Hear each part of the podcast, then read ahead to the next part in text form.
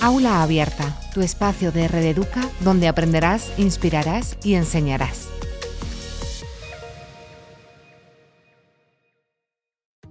A los seis años hay niños que se topan normalmente por accidente con la pornografía. A los 12, la mitad de ellos ya la conoce y la gran mayoría de los adolescentes de 16 la ha consumido alguna vez. Pocos quedan a los 18 años que no hayan visto nunca porno. Os la bienvenida a Aula Abierta, donde vamos a hablar sobre cómo prevenir el consumo de pornografía en niños y adolescentes, gracias al cual lograremos obtener un mayor conocimiento de la realidad de jóvenes hacia el consumo de obras que muestran actos carnales de forma explícita con la finalidad de excitar sexualmente. Nos centraremos en temas como la necesidad parental y profesional de conocer los principales riesgos sexuales asociados a Internet. También profundizaremos en las estrategias que existen a la hora de abordar este tema con los hijos, además de conocer y prevenir actitudes y agresiones violentas debidas a este tipo de consumo. Por lo que si este campo te mueve, ya sea porque tienes hijos menores o trabajas en el área de la educación, de la salud o de los servicios sociales, quédate porque te va a interesar. Para hablarnos de todo esto tenemos el placer de contar con la presencia de José Luis García, doctor en psicología y especialista en sexología. Hola José Luis, ¿qué tal estás? Muy bien, encantado de estar con vosotros. Nosotros estamos encantadísimos de tenerte. Te damos la bienvenida a Aula Abierta. De verdad, muchísimas gracias por querer estar aquí hoy con nosotros y enseñarnos sobre este campo, un campo que provoca tanto a todas las edades, pero sobre todo a los que aún se están formando y son tan influenciables. Antes de meternos en materia, me gustaría conocer un poquito tu trayectoria y competencias para conocerte mejor.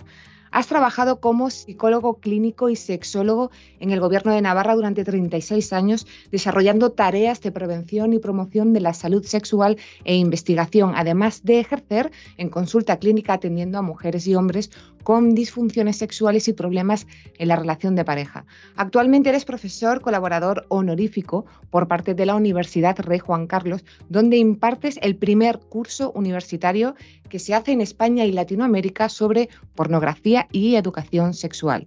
Quisiera además resaltar los 16 libros que has escrito, los cuatro últimos sobre pornografía y salud sexual titulados Tus hijos ven porno interesante y revelador. Si quieres decirnos algo acerca de, estos libros o de los, estos cuatro últimos libros. Bueno, pues que es un ingente trabajo eh, al que he dedicado muchas horas de mi vida, consciente de la necesidad de que los profesionales y las familias tengan recursos para hincarle el diente a este tema que casi nadie quiere hacerlo y que, y que cuesta mucho. Eh, por esa razón me he volcado en hacer materiales eh, que los padres, que las madres, que los profesores puedan acceder. Eh, les da mucha vergüenza hablar de este tema. El placer sexual, la pornografía son temas que ni en casa ni en la escuela se habla y entonces, como veremos luego, pues los chavales y las chavalas, como hemos hecho todos otras generaciones, buscan la información fuera. Y ahora esa información la da el porno, especialmente el porno violento, y a mí me parece que eso es muy grave. Sí, eh, estamos de acuerdo contigo y, bueno, te agradecemos ese trabajo tan eh, arduo y, profundo que has eh, hecho y seguro que seguirás haciendo con tus eh, libros y tus investigaciones. Eh, de nuevo, bueno, yo no tengo mucho más que, que, decir, salvo darte de nuevo las gracias por abrirnos un tema tan intrínseco a la realidad que vivimos. Seguro que comparto la sensación con todas las personas que nos están viendo, eh, porque estamos deseando, estoy deseando aprender todo lo que puedas enseñarnos sobre este tema. Muchísimas gracias por tu tiempo y dedicación, José Luis. Por mi parte es todo. Me despido, no sin antes recordaros que en Aula Abierta seguimos trabajando con un objetivo, especializar el sector educativo a través de una oferta de formación didáctico-pedagógica que persigue la mejora continua de la calidad de los contenidos. Muchas gracias, José Luis, por estar hoy con nosotros y a vosotros, como siempre, por acompañarnos. Hasta la próxima. Bueno, pues si os parece, eh, comenzamos. Eh, he dedicado 45 años de mi vida de una forma intensa y apasionada a investigar, estudiar eh, la parte que me corresponde en el área de la salud sexual, que es muy, es muy grande, y en particular la educación sexual y la pornografía. he dedicado mucho tiempo a investigar, a divulgar y a ofrecer cursos de formación eh, tanto para familias como para docentes. Eh, nos vamos a centrar sobre todo en lo que es la pornografía heterosexual violenta. Es un fenómeno, como veremos luego, eh, muy extenso, muy complejo, pero yo he decidido un poco acortar y limitar el objeto de estudio porque existen otros géneros, otras modalidades que yo creo que es preciso centrar. Y en particular vamos a hablar de los abusos sexuales y de las agresiones sexuales a menores, que son los que nos interesan. Como las niñas son las más perjudicadas, trataré de poner el foco en los chicos. Quiero advertir desde el comienzo que eh, yo soy un profesional de la salud y voy a dar mi perspectiva como profesional de la salud.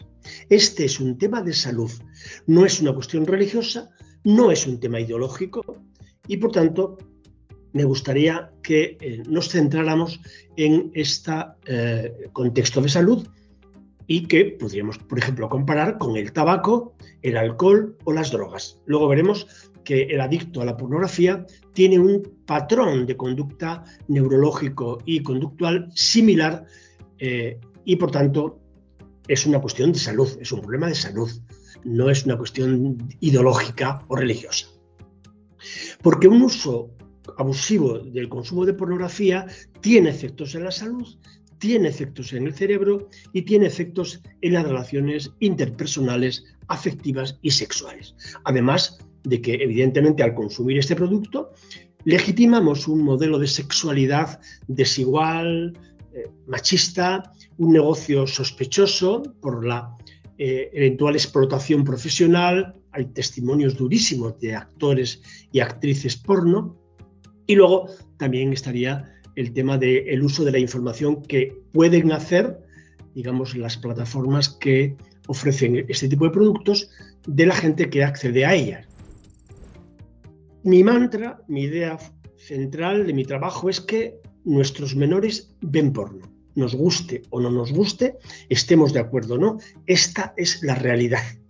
Y además es un porno violento, no lo digo yo, lo dicen multitud de informes, estudios, investigaciones que han analizado en detalle eh, las características de estos vídeos. Entonces la pregunta es, ¿qué podemos hacer desde la enseñanza, desde la familia o desde los servicios sociales? Mi propósito hoy es sensibilizaros acerca de este problema, ponerlo encima de la mesa, daros a conocer los datos más relevantes a mi juicio, basados, por tanto, en evidencias científicas y también deciros que no, no es cuestión solamente de una charla, de una receta. Esto es un tema muy complejo y no lo vamos a resolver en una charla.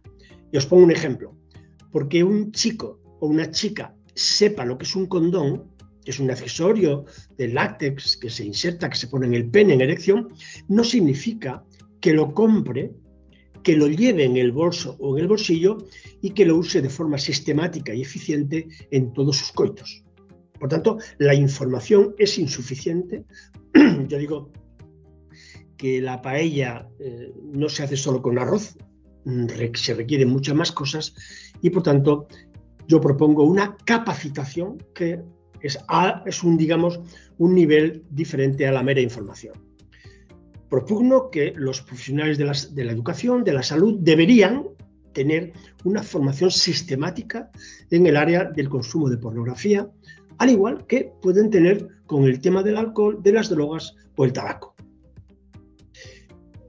Idea fundamental, el consumo de pornografía está normalizado, es generalizado, es transversal y es planetario. Cualquier niño con un smartphone, acceso a Internet, se va a topar con el porno. No es que lo busque él, es que el porno lo va a buscar a él. Esa es la gran diferencia. Y que este tipo de vídeos pornográficos, sobre todo los violentos, que son los que vamos a hablar hoy, es en realidad el manual de instrucciones de las primeras relaciones sexuales de muchos jóvenes. Esto ya nos debería un poco poner en advertencia de los riesgos que conlleva. Una de mis ideas fundamentales es que la sexualidad y la violencia son incompatibles. No hay ninguna justificación ni científica ni ética que nos diga que tienen que ir de la mano. Y el que vayan de la mano, a mi juicio, es un retroceso de la civilización. Y luego explicaré por qué. El tabú del incesto, el tabú de la violencia en menores, se ha mantenido en la, civilización, en las sociedades, so pena de despeñarnos por el acantilado. Y yo creo que el consumo de pornografía abusivo, ese tipo de pornografía, está haciendo saltar por los aires estos dos tabúes que son importantes. La violencia sexual es violencia, no es sexualidad. Esto tiene que dejar, lo tenemos que dejar claro. Mi propuesta, que yo creo que es una propuesta realista, es que siempre ha habido estímulos sexuales hay ahora, seguirán existiendo y es muy probable que crezcan exponencialmente. Solo va a desaparecer cuando deje de consumirse, no antes. Y esto implica decisiones políticas de una gran envergadura. Y por tanto, yo como profesional dejo a los políticos que tomen esas decisiones. Mientras tanto, mientras toman esas decisiones de regular, controlar el consumo por Internet, nosotros tenemos que atender a las necesidades reales de menores y de sus familias. Porque yo lo que propongo es que tenemos que hacerle la competencia al porno. ¿Cómo? Capacitando a nuestros menores para que tomen decisiones respecto de, ese, de esa realidad con la que se van a encontrar. Porque yo propongo esta es mi propuesta, que la sexualidad es una dimensión de la vida positiva, amorosa, saludable, divertida, placentera, apasionada, que tiene todo el sentido cuando y solo cuando se da en un entorno de mutuo acuerdo. También, evidentemente, hay deseo, afecto, respeto, libertad y corresponsabilidad con el placer de la otra persona que me concierne, con la que yo empatizo, que me genera ternura y compasión. Yo no puedo agredir a una persona que me genera empatía, ternura y compasión. Por este es el modelo de sexualidad que yo propongo porque entiendo que la dimensión sexual está hecha para el contacto placentero, para el encuentro tierno y gozoso. Y esto, en realidad, puede transformarse en una vivencia dolorosa, desagradable o incluso traumática que va a acompañar toda la vida a aquellas personas, especialmente las mujeres y especialmente las menores, que experimenten estas relaciones. La violencia, de ningún tipo de violencia, no tiene cabida en este modelo. Y, conclusión, eh, no podemos permitir que nuestros menores se eduquen con películas sexuales violentas. ¿Por qué? Porque tiene demasiados riesgos para su salud futura y trataré de eh, explicarlo hoy. De manera que no capacitar a los menores, en mi opinión, es una forma de maltrato. Dejarle en manos de la pornografía violenta es una forma de maltrato. Una reciente investigación, fijaos, nos dice que hay una prevalencia promedio en el intervalo menor de 3 al 8% y en el mayor del 20 al 31%. O sea que hay estudios que sugieren que habría en el punto máximo 31% de menores que han tenido alguna experiencia de violencia sexual. 31%. En España, según un estudio de la Universidad de Barcelona, se podrían haber cometido en el año 2019 400.000 hechos de violencia sexual de los cuales 100.000 corresponderían a menores. La Fundación ANAR, que se ocupa en buena medida de este colectivo, nos dice que hay un incremento del 300% en unos pocos años en lo que se refiere al abuso sexual, a la agresión sexual a menores y propone como un factor destacado las nuevas tecnologías. Por tanto, los menores y jóvenes son una población de alto riesgo. Por esto, este seminario está orientado a este sector de población. Y os voy a proponer que la educación sexual es el arma, es el instrumento, es el recurso que tenemos para prevenir estos eh, riesgos. ¿Y qué es lo que pasa? Que en España la educación sexual sigue siendo una asignatura pendiente. Por tanto, la situación no puede ser más eh, dramática. Fijaos, según un estudio de Save the Children, un 15% del alumnado asegura no haber recibido ni una hora de educación sexual en las escuelas. Y los que han recibido se ajustaría a lo que yo denomino un modelo preventivo, es decir, información biológica, fisiológica, reducida a un máximo de cuatro horas al año y generalmente impartida por personal de fuera del centro. Y excepcionalmente se abordan cuestiones relacionadas con la conducta sexual, eh, excepcionalmente, de ahí que tengamos desde el punto de vista de la salud, porque yo he trabajado en un centro de salud durante 36 años, los riesgos. ¿Cuál es? Que el uso del preservativo, por ejemplo, ha caído 8 puntos desde 2002 y por tanto las tasas de infecciones sexuales han experimentado un ritmo espectacular en los últimos años en los chicos y chicas de 15 a 19 años. Por ejemplo, la sífilis, que es una enfermedad muy grave, ha crecido un 54%, la gonococia un 160% y la clamidia un 243%. Yo creo que son datos que deberían hacernos reflexionar muy seriamente. Aquí tenéis la gráfica del Ministerio de Sanidad de lo que os acabo de decir. El incremento exponencial de las infecciones sexuales en España en población juvenil. ¿Esto qué evidencia? Que hay una falta de educación sexual clarísima. ¿Y qué es lo que ocurre? Que los jóvenes, que los menores buscan la información donde pueden. Esto ha ocurrido siempre así, como dije antes. El 70% de los adolescentes españoles recurre a Internet para resolver sus dudas sexuales. El 90% de los universitarios varones españoles cree que lo que ven en la pornografía es la sexualidad real. Fijaos, aquello que ve y le excita y con lo que se masturba, cree que es lo real, cree que es lo adecuado, lo normal. Esto, a mi juicio, constituye un serio problema de salud sexual y salud en general que eh, deberíamos tener muy en cuenta. ¿Y por qué pasa esto? Bueno, por una serie de factores que yo destacaría al menos seis. Primero, que los menores, los púberes, los adolescentes, tienen unas características muy particulares. Segundo, que estos adolescentes cada vez tienen más relaciones sexuales y cada vez más pronto. Tercero, que no usan o lo usan de forma ineficiente el preservativo. Tengo muchas eh, experiencias en hablar con adolescentes eh, sobre este tema en mi, centro y eh, desde luego me confirma que no lo usan o si lo hacen, lo hacen de forma inapropiada. El consumo de, pornografía violenta que hace invisible el condón. Es muy raro en ver vídeos de pornografía donde se ponen el condón. Es muy raro, excepcional.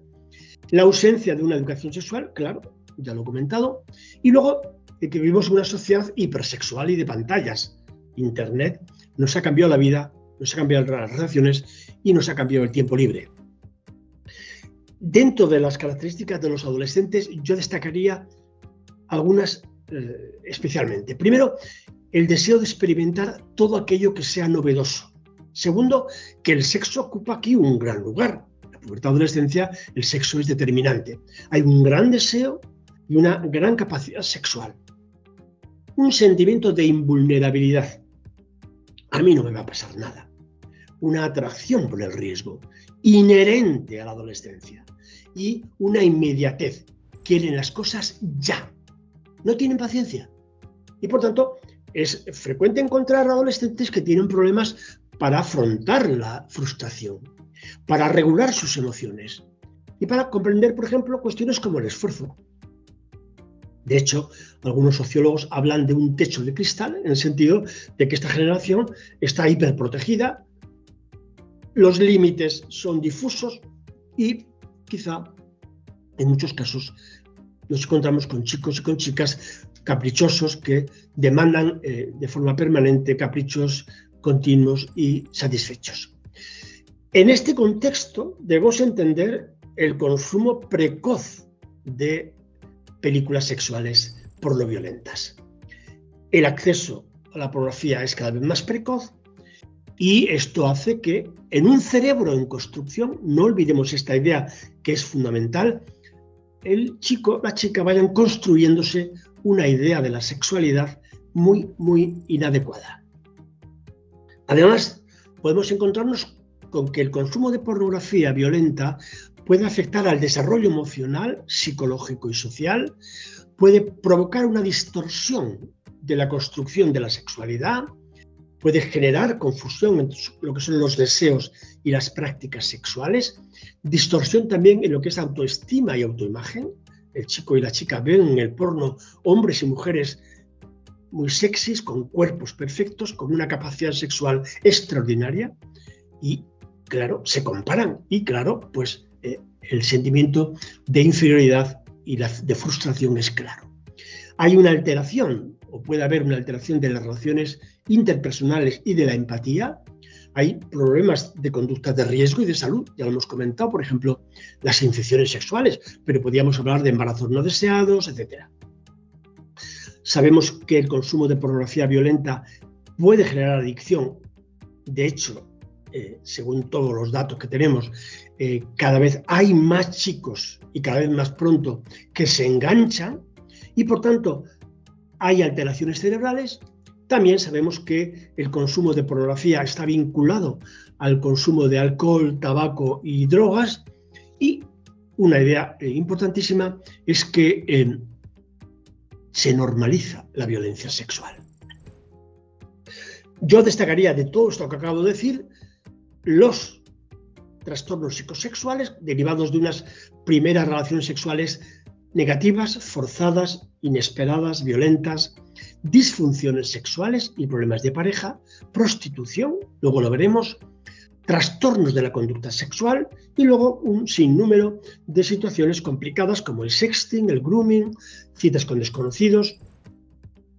Bien, vamos a hablar de pornografía y de violencia. Bueno, es que dediquemos un par de minutos a definir qué entendemos.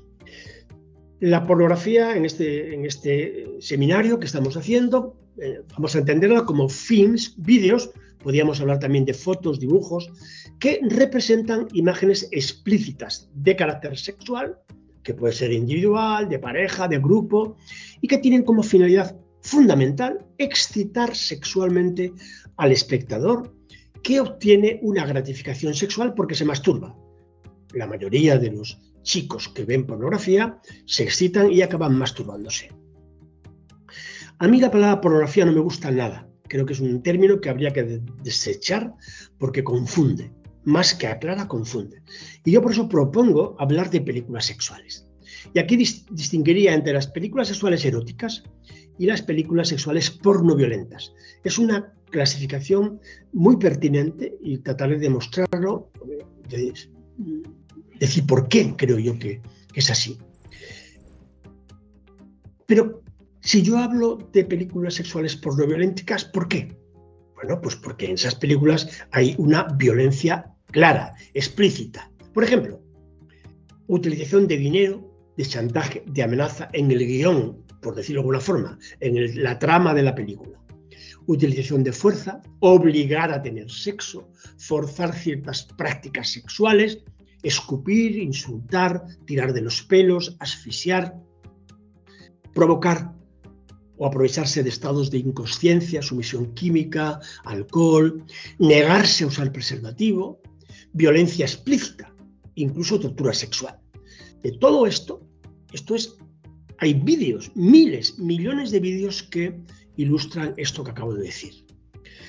De tal forma que un niño, una niña que consuma precozmente y de forma abusiva este tipo de pornografía, es muy probable que incremente la, eh, digamos, la posibilidad de cometer agresiones sexuales o de ser víctima de agresiones sexuales.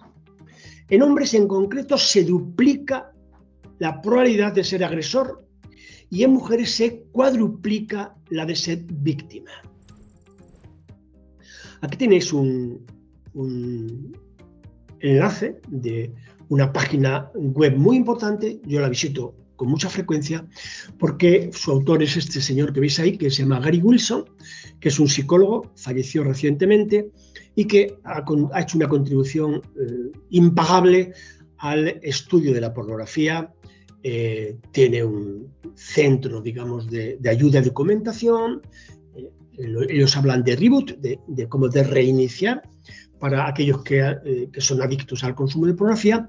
Pero este enlace es muy interesante porque aquí vais a encontrar cientos, repito, cientos de artículos científicos donde se sugieren todos esos, eh, esos efectos, esas consecuencias que os acabo de decir relacionados con el consumo de pornografía.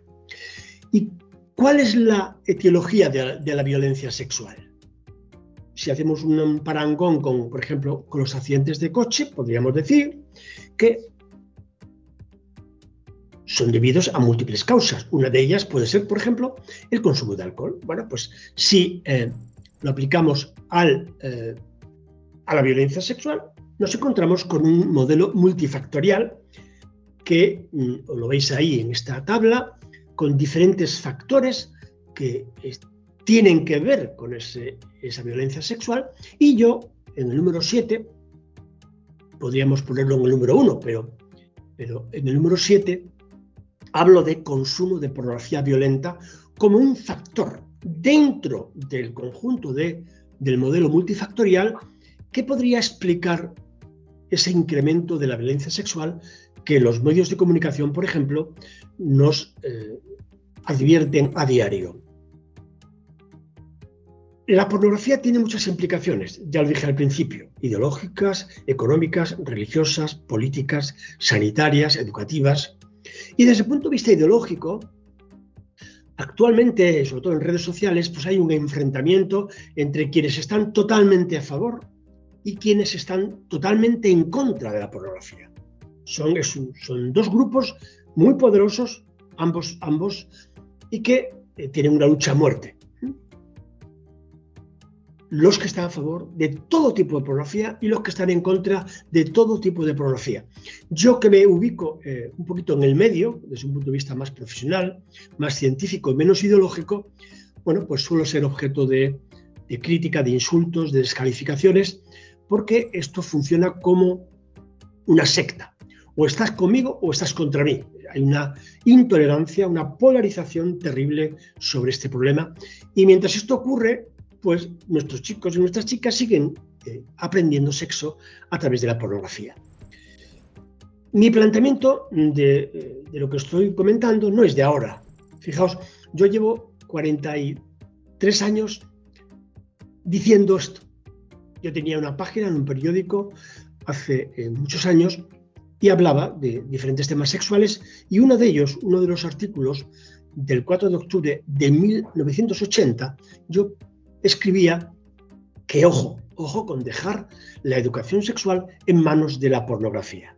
Esto realmente es, eh, tiene consecuencias muy graves, lo estamos viendo, eh, y seguimos sin tener eh, una respuesta política en el sentido de, por ejemplo, educación sexual en todas las escuelas, desde la primaria hasta la universidad. Esto no ocurre en España, lamentablemente, y así seguimos. En debemos alegrarnos. En este momento yo estoy hablando desde, una, desde un grupo educativo para eh, profesionales de la educación y por tanto hay que considerar esto como un pequeño avance, pero es algo testimonial. Yo soy profesor, me, al presentarme eh, nuestra compañera Ana eh, lo decía, soy profesor y codirijo el primer experto universitario que se hace en el mundo para profesionales de la salud y de la educación que lo hace la Universidad Rey Juan Carlos de Madrid y que eh, me parece que es un logro histórico muy importante. En cualquier caso, vuelvo a decir que el consumo de pornografía está normalizado, es transversal y planetario. Fijaos, la revista Forbes, eh, siguiendo eh, a Pornhub, Pornhub es una de las web porno más importantes del mundo, fijaos, decía que un día que Facebook eh, cayó, eh, Pornhub aumentó el tráfico un 10%. Esta página tiene 130 millones de visitas diarias. 36 mil millones al año. Y en la pandemia fue espectacular el incremento que tuvo, porque en España ofreció gratis como solidaridad, fijaos qué cara más dura, el, eh, su categoría premium. En España estábamos, eh, según esta web, eh, en torno al 11, 12 lugar de consumidores de porno. Y la revista The Economist, muy prestigiosa, fijaos, habla de que en el mundo existen entre 700 y 800 millones de web porno.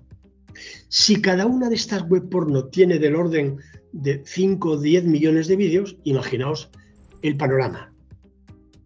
Claro, ¿qué, está pasando? Pues que la sociedad empieza a alarmarse, sobre todo con estas violaciones tan brutales que hay a menores y que los medios de comunicación dan buena cuenta de ello. Entonces, la pregunta es, ¿cómo es posible que tres chavales violen a una compañera de clase? Pensar un poquito en ello porque realmente es eh, sobrecogedor la respuesta. Vamos a conocer un par de casos reales. Esta es una noticia de los medios de comunicación que nos dicen que han detenido a 50 personas por compartir pornografía, de las cuales 34 son menores. Y la policía nos dice que están sobrecogidos del contenido que compartían, que eran violaciones a bebés y violaciones a niñas de dos años. Niños que iban al cole y que el sábado jugaban su partido de fútbol y compartían en sus ratos libres este tipo de pornografía. Segundo, esta es una cantante americana, jovencita, tiene 21 años y que dio en una entrevista a los medios de comunicación de todo el mundo, eh, donde explicó, explicaba que desde los 11 años consumía pornografía y que eso le había ocasionado graves destrozos emocionales y cerebrales. Ella dice, así lo dice ella, que destruyó su cerebro porque no se negó a hacer cosas que no eran buenas para ella y no lo hizo porque suponía que eso era lo que tenía que hacer. Se arrepiente de ese pasatiempo porque, mm, repite, ha tenido graves consecuencias en su vida sexual. Cualquier niño, por tanto, se va a encontrar con la pornografía. La busque o no la busque, ella le va a buscar a él. Y, repito nuevamente, con un cerebro en construcción. El cerebro de los humanos no madura hasta los 25, 26 años, según los neurocientíficos. Mientras tanto, está en proceso de construcción. Y todo aquello que vivencia y experimente va a determinar, va a condicionar las conductas posteriores.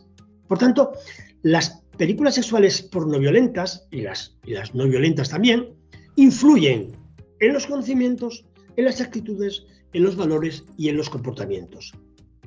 ¿Y qué aprenden nuestros menores del porno? Muchas cosas, porque es el manual de instrucciones de su sexualidad. Y por tanto, fijaos, al menos habría seis mensajes que son perversos y aprenden del porno. Primero, que la violencia sexual es una forma de sexualidad. Segundo, que el hombre siempre consigue su objetivo, que es penetrar a la mujer. En todos los vídeos, el hombre siempre acaba penetrando y eyaculando en la mujer. Con lo cual, mensaje, es muy fácil tener relaciones sexuales. Tres, a la mujer le gusta que la fuerzan, someterse. Los ejemplos de la niña de la Dalona, por ejemplo, violada brutalmente por un grupo de menores que decían públicamente que a la chica le gustaba eso. Cuatro, erotiza la violencia en el varón, ejercerla y experimentarla o sometiéndola a la mujer. Cinco, la patología sexual es aceptable, es normal. La mayor parte de los vídeos son un catálogo de conductas sexuales inapropiadas, trastornos de la conducta sexual o parafilias, como queréis llamarlo. Y el sexto mensaje eh, terrible es que tener relaciones sexuales a pelo es lo mejor. Yo añadiría otra que me parece muy importante, que es que el consumo de pornografía violenta y abusiva eh, precozmente, puede alterar la capacidad de empatía y de compasión. Yo en mi web tengo un artículo donde analizo en detalle este, eh, este, este, este, efecto y, por cierto, un artículo que ha sido leído por miles de personas y ha tenido una gran acogida. Porque las películas sexuales pornoviolentas son un catálogo de parafilias. Aprendemos, fijaos, a excitarnos viendo a otros en una pantalla. Eso se llama voyeurismo. Es un trastorno de la conducta sexual. Y luego eso puede tener una extrapolación a las conductas sexuales reales, ¿eh?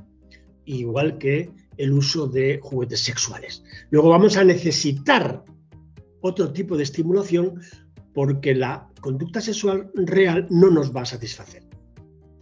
En ese sentido, también os sugiero la lectura de dos artículos míos en mi eh, blog, en el blog de mi web, eh, donde analizo en detalle las consecuencias que tiene el consumo de pornografía en las prácticas sexuales y en la estética corporal. Los chicos, los jóvenes españoles están cambiando su morfología corporal y eh, sus prácticas sexuales derivados del aprendizaje de la pornografía. ¿Y cómo lo aprenden?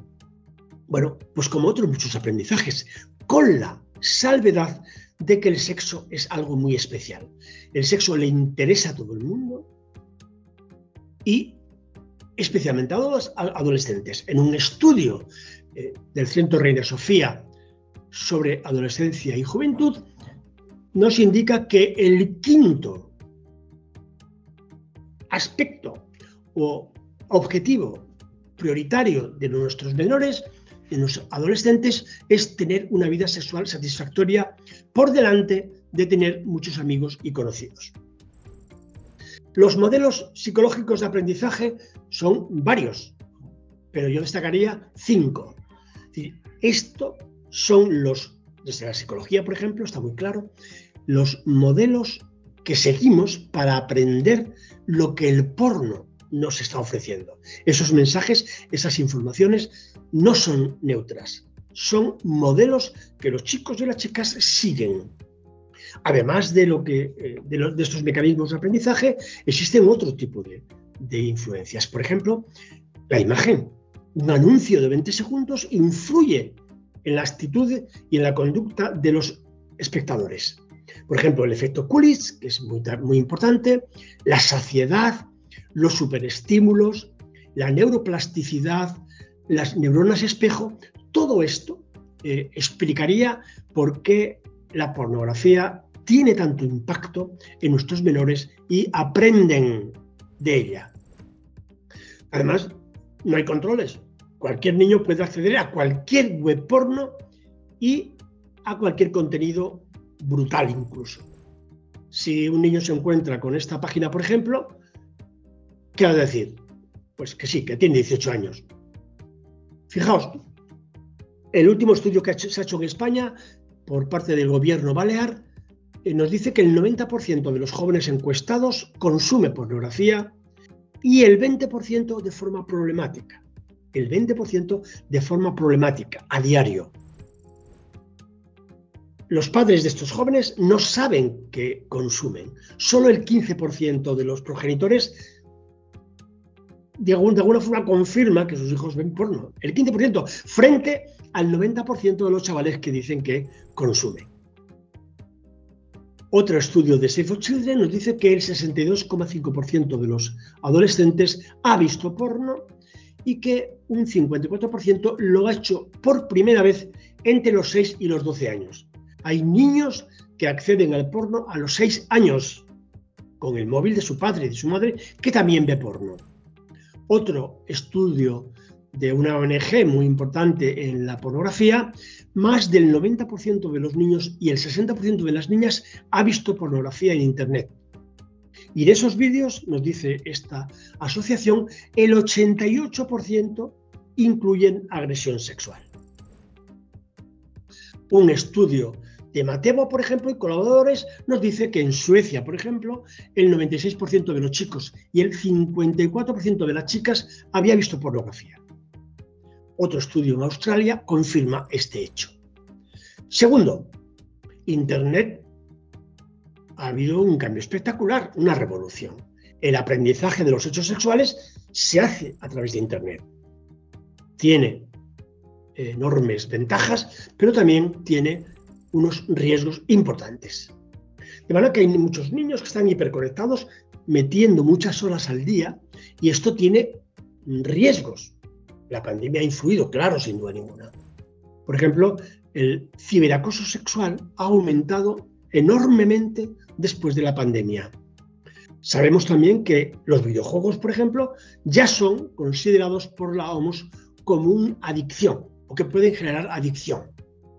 Sabemos también por muchos estudios que el consumo de pantallas puede perjudicar al cerebro, el sueño, el lenguaje, el rendimiento académico, necesidades como socializar, divertirse, hacer amigos, ahora se hacen a través de Internet y esto no sale gratis. Pero, ¿cuánto puede influir ver películas sexuales por no violentas? Depende, depende del tipo de contenidos sexuales, depende de la edad de consumo, depende del tiempo de consumo, depende de la educación sexual previa, depende de variables personales como la impulsibilidad o la compulsividad, depende si se hace en pareja o en solitario, depende de la autopercepción que tenga la persona del consumo, depende de la capacidad de gestionar la exposición. Claro, depende de muchas cosas que hay que valorar. Pero, ¿está un menor preparado para exponerse? Yo creo que no. Su cerebro además tiene capacidad para responder fisiológicamente a esa provocación sexual. Pero, sin embargo, carece de la preparación y de la capacidad para tomar decisiones. Ese cerebro en desarrollo no puede tomar decisiones y analizar las ventajas e inconvenientes de ver o no ver pornografía. No tiene esa capacidad. Y por tanto, si no hay esa capacidad, el riesgo de que aprenda una construcción no saludable es muy alto. Y por tanto, ¿qué factores tenemos que considerar en el éxito del consumo de películas sexuales? Pues muchas. Os señalo siete la necesidad de conocer y comprender los hechos sexuales, Internet, el deseo sexual, las películas sexuales, las conductas adictivas, la sociedad hipersexual y las características de la adolescencia. Todos los niños y todas las niñas necesitan conocer una serie de hechos sexuales para entender y comprender lo que le pasa a su cuerpo y al cuerpo de los demás. Si esto no se lo dan los padres y los profesores, lo va a buscar fuera, sino preguntaros a vosotros mismos eh, qué hacíais para resolver dudas y preocupaciones sexuales y con quién os hubiera gustado hacerlo. Conclusión, si tú no lo haces, otros lo harán por ti. Es un problema generacional. Antes buscábamos las palabras sexuales en enciclopedias. Hoy podemos poner cualquier palabra sexual en Internet y en Google y nos da la mayor parte de resultados de características porno violentas. Internet ha metido el porno en todos los hogares y estamos hablando de una cosa muy importante que es el deseo sexual, que es una motivación de la conducta humana muy importante. El dinero, el poder, la salud, el trabajo son motivaciones importantes, pero el sexo es importante.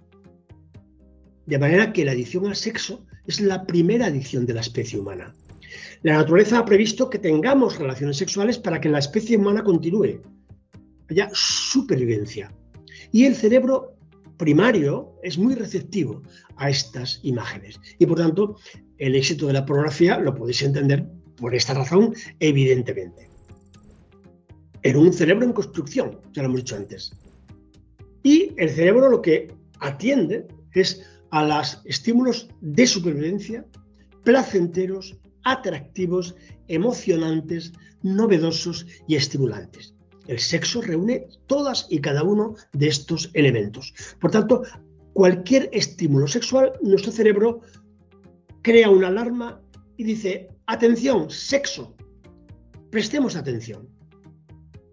Por tanto, las imágenes sexuales son una motivación muy poderosa desde hace millones de años, pero especialmente en la adolescencia la emoción que va asociado a ese proceso y la neuroplasticidad. Cuanto más se practica esa conducta, más se refuerza. El placer sexual, el orgasmo, es el refuerzo natural más importante. Por consiguiente, no tenemos que olvidar que hay una poderosa motivación de la conducta, que el deseo sexual necesita estímulos para activarse, pero que, a pesar de que los audiovisuales sean los más poderosos, hay estímulos saludables y no saludables. Pero esto ha ocurrido siempre. Los estímulos sexuales existen desde el origen de los tiempos. Hay representaciones en piedras, en cuevas, en estatuas, tapices, cerámicas, eh, fotografía. Los estímulos sexuales han ido evolucionando según la tecnología. El porno no es de ahora, siempre ha habido pornografía. Pero claro, la de ahora es diferente. Es realmente vídeos sin limitaciones, sin ningún control y de todo tipo de violencia. Gratis, de alta calidad, ilimitada producción de vídeos y que está presente en las redes sociales, en los videojuegos, en webs y en plataformas diversas. Tenemos luego nuevas modalidades de pornografía y de prostitución como OnlyFans eh, o videojuegos, eh, etc. Cualquiera puede ver pornografía y cualquiera puede ver violencia sexual. Un informe del Senado francés nos dice que el 90% de los vídeos que ven nuestros menores en Internet contiene violencia real. ¿Y por qué tiene tanto éxito la pornografía? Pues claro, porque sí te da placer. Y por tanto, mostrar sexo más o menos explícito es un enorme negocio.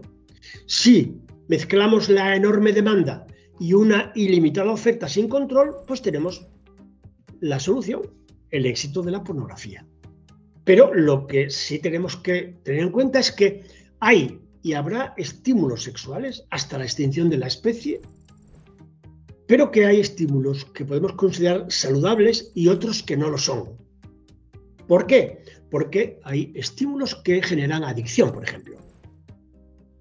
Yo creo que en los próximos años vamos a tener una demanda ah, enorme de problemas que tienen que ver con la adicción a las pantallas. Todas las plataformas, medios de comunicación, webs, nos quieren adictos, quieren que seamos consumidores compulsivos, adictos a las pantallas y sin pensamiento crítico. Esto es lo que yo creo que nos quieren las webs y plataformas de Internet. Todos conocemos algún caso de adicción y eh, sabemos que cambian a las personas. También eh, la pornografía tiene un poder adictivo extraordinario. Yo digo siempre que es superior a la cocaína. Y esta adicción es uno de los efectos más investigados del consumo de películas eh, sexuales, porque tiene un control neurológico, un patrón neurológico y comportamental similar al resto de adicciones. Tenemos un lugar de nuestro cerebro que es el encargado de gestionar todo este tipo de eh, contenidos. Hay neurotransmisores como la dopamina que están implicados en este proceso y los casos que nosotros, por ejemplo, hemos conocido de adictos, nos, damos cuenta de que son personas que tienen pluriadicciones, que lo hacen en silencio, en soledad, aislados, que en apariencia no deja huella, que los efectos se ocultan y que no se pide ayuda. Generalmente, por lo menos esa es mi experiencia, es la pareja de la persona adicta la que busca ayuda. Y luego tenemos la sociedad hipersexual. Vivimos en una sociedad hipersexual, donde el sexo está presente en todas y cada una de las manifestaciones que tienen que ver con el cine, los vídeos, las series, videojuegos, publicidad, canciones, juguetes sexuales, ¿Cuántos anuncios habéis visto vosotros en televisión de productos caros, por ejemplo, perfumes, que los anuncien hombres y mujeres de 60 años en chándal? Ninguno. Los anuncian chicos como este o chicas como esta. Redes sociales como Instagram, Twitch o TikTok se basan que enseñar culo y escote supone like y supone seguidores. Este es un riesgo extraordinario y OnlyFans ofrece lo mismo y un poco más a cambio de dinero. las canciones son brutales. Hay canciones terribles de una violencia sexual extrema.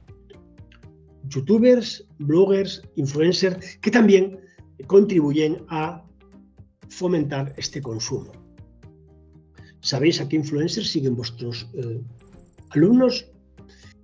Y luego tendríamos, por último, que hablar de la adolescencia. Lo hemos comentado al principio, estos cambios tan importantes que hay eh, tanto en la fisiología, en la psicología, como en la sociedad.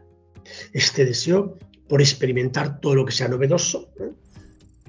¿Y qué es lo que pasa en la actualidad? Pues fijaos,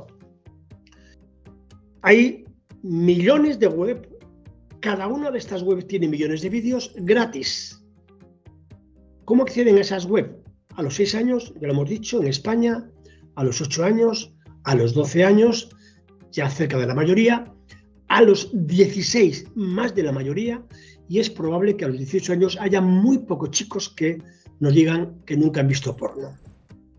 Según un sociólogo español, hay un 25% de jóvenes españoles antes de los 20 años habrían visto entre 1.000 y 5.000 horas de porno. Repito, 1.000 y 5.000 horas de porno. Aquí tenéis su pirámide del consumo de pornografía. En un minuto, a un clic, un menor puede ver estímulos sexuales súper excitantes más que todos sus antepasados juntos. En un minuto. El acceso es variado, pero lo importante es que se va a topar por el corno. Los que buscan porno, ¿por qué lo hacen? Bueno, hay muchas motivaciones, pero los chicos y las chicas hay diferencias. Excitación, placer, información, por soledad, socializar, escapar de los problemas y cuando están enganchados por necesidad. La industria les va a encontrar. El 30% de los adolescentes usa la pornografía como el único recurso para aprender sexualidad. 54% de los jóvenes cree que la pornografía le da ideas para su práctica sexual y el 55% le gustaría poner en práctica aquello que se excita y lo que ve. De ahí que yo proponga un modelo de niño pornográfico. Es decir, ¿qué es un niño pornográfico? Va a ser un adulto con importantes destrozos en su vida emocional, afectiva y sexual y que va a estar acompañado de una niña que igualmente va a tener problemas de esa naturaleza. Aunque las chicas ven menos porno, van a sufrir las consecuencias de que ellos sí vean. Por eso propongo este modelo hipotético y como proyección de futuro. Estos niños van a ser adultos con precocidad en su actividad sexual, con frecuentes parejas, incluso bisexuales, van a imponer a su pareja conductas típicas del porno, van a sufrir las chicas las consecuencias de dolor, no disfrute, van a ser agresivos en sus relaciones sexuales, van a consumir prostitución, es muy probable que acaben siendo adictos y tengan alteraciones cerebrales, van a tener disfunciones sexuales, por ejemplo la disfunción eréctil, es muy probable que tengan conflictos de pareja, van a necesitar cada vez más tiempo viendo porno y contenidos cada vez más especiales, más duros, más violentos, van a intentar llevar a cabo ese tipo de prácticas sexuales que se excita con ellas, es probable que consuma también alcohol y consuma drogas vinculado al visionado de pornografía, va a tener, es muy probable, actitudes misóginas eh, y permisivas hacia la agresión sexual, comprenderá y tolerará mejor que otros chicos las agresiones sexuales. Y por último, van a ser hombres y mujeres que van a sufrir mucho, ellos y sus familias. ¿Qué hacer? Bueno, pues no tenemos otra que la educación sexual. No hay otro instrumento, no hay otro recurso que la capacitación, que la educación sexual. No tenemos más alternativas. Para competir con las películas sexuales violentas, tenemos que capacitar a nuestros chicos y a nuestras chicas. Y esto lo podemos hacer de muchas maneras. Yo diría, aprovechemos cualquier oportunidad para hablar de este tema con nuestros menores y, si hay condiciones, plantear un programa de capacitación. Y en ese programa de capacitación yo incluyo cinco modalidades. Una, responder a todas las preguntas que nuestros chicos y nuestras chicas nos hagan o que nosotros podemos promover que nos hagan. Dos, tener en cuenta que somos, tanto padres, madres o educadores, somos un modelo de identificación para ellos y lo podemos utilizar. Tres, aprovechar cualquier circunstancia para hablar una noticia, cualquier circunstancia en el barrio, en la ciudad, para expresar nuestros valores al respecto. Trabajar específicamente ciertas competencias como el respeto, la libertad, la empatía, la solidaridad. Y por último, yo propongo organizar cinco unidades didácticas en el centro escolar o debates o discusiones en casa sobre ciertos temas que a mi juicio son fundamentales.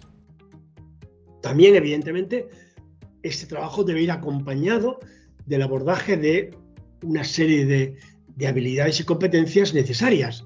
La aceptación de su cuerpo, de la identidad sexual, la autoestima, regular y expresar emociones, toma de decisiones, escucha activa, tolerar la frustración, promover su autoconfianza, empatía y compasión, como he dicho antes, y asertividad. Al menos deberíamos incorporar estos, eh, estas habilidades en la educación de la escuela y en casa, porque en el porno, estas habilidades pueden ser determinantes.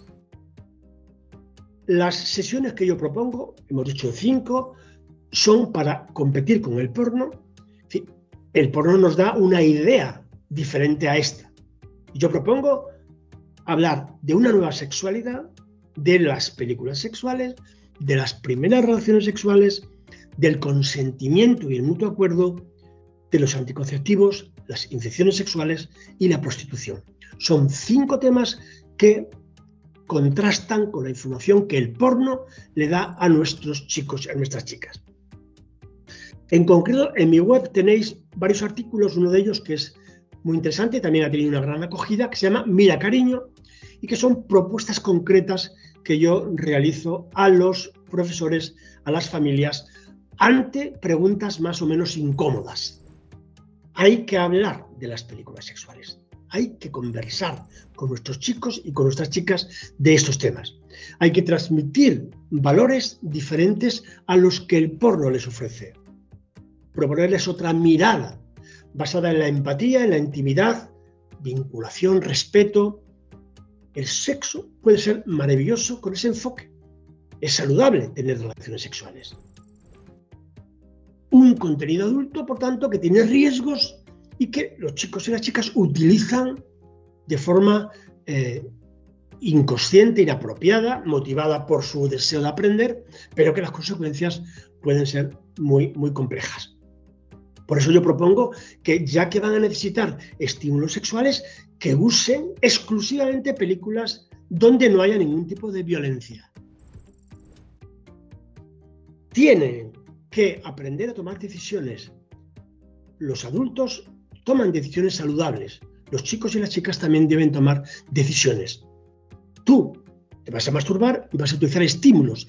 Tienes que decidir qué tipo de estímulos necesitas. Yo te voy a decir que las películas porno violentas tienen un efecto demoledor.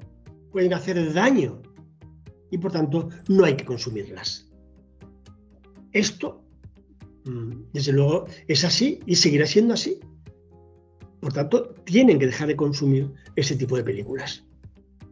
Yo les digo cuando estoy trabajando con adolescentes que no vean webs, por ejemplo, que se llaman guarras.com, putas.com, cuya portada tiene menores o chicas aniñadas, cuyo título es violento, ofensivo, degradante, vejatorio, cuyo contenido es violento, del tipo que sea, cuyos actores o actrices son familiares, enfermos mentales, discapacitados, embarazadas, que no vean bajo ningún concepto este tipo de películas porque hacen daño, porque les queremos, porque no queremos que sufran. Tenemos que decidir, por tanto, quién educa a nuestros niños y niñas, el porno o nosotros. Ese es el dilema que tenemos que resolver. Es un desafío al que se enfrentan los padres, las madres y los profesionales. Con la enorme diferencia de que antes no existía Internet. Tenemos que decirle a nuestros chicos y a nuestras chicas que nunca compartan fotos, vídeos tuyos y de otros, nunca. Y que se les deba una información con contenidos íntimos de otras personas, que paren el bucle y que le digan a quien les ha pasado eso que no vuelva a enviarle más. Hay que parar ese tipo de contenidos, hacen mucho daño. Hay mujeres que se han suicidado por ese tipo de cosas. Segundo, nunca acosar sexualmente o no a alguien. ¿A ti te gustaría que te acosaran? Nunca utilizar la violencia en las relaciones afectivas y sexuales. Nunca. Es degradante, es indigno. No usar ni consumir vídeos pornoviolentos. Si necesitas, utiliza recursos no violentos. Y hay que seguir informándose. Tenemos que seguir documentándonos y formándonos. Eh, yo llevo trabajando muchos años en esto.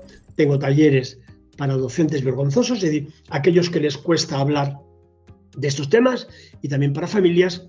Y tengo un eh, trabajo amplio eh, en el área de la divulgación y en particular de los libros orientados a formar en este tema a padres, madres y profesionales. Ha sido un placer estar con vosotros. yo confío en que los próximos programas podamos incorporar temas mm, que hemos visto hoy y profundizar en ellos, pero para que veáis eh, la diferencia, eh, en el curso que doy en la Universidad Rey Juan Carlos, dedico 60 horas, 60 horas a hablar de pornografía. Hoy hemos hablado una hora. Por tanto, comprenderéis que eh, necesitamos dedicar más tiempo a esto. Muchas gracias por vuestra amabilidad y atención y hasta pronto.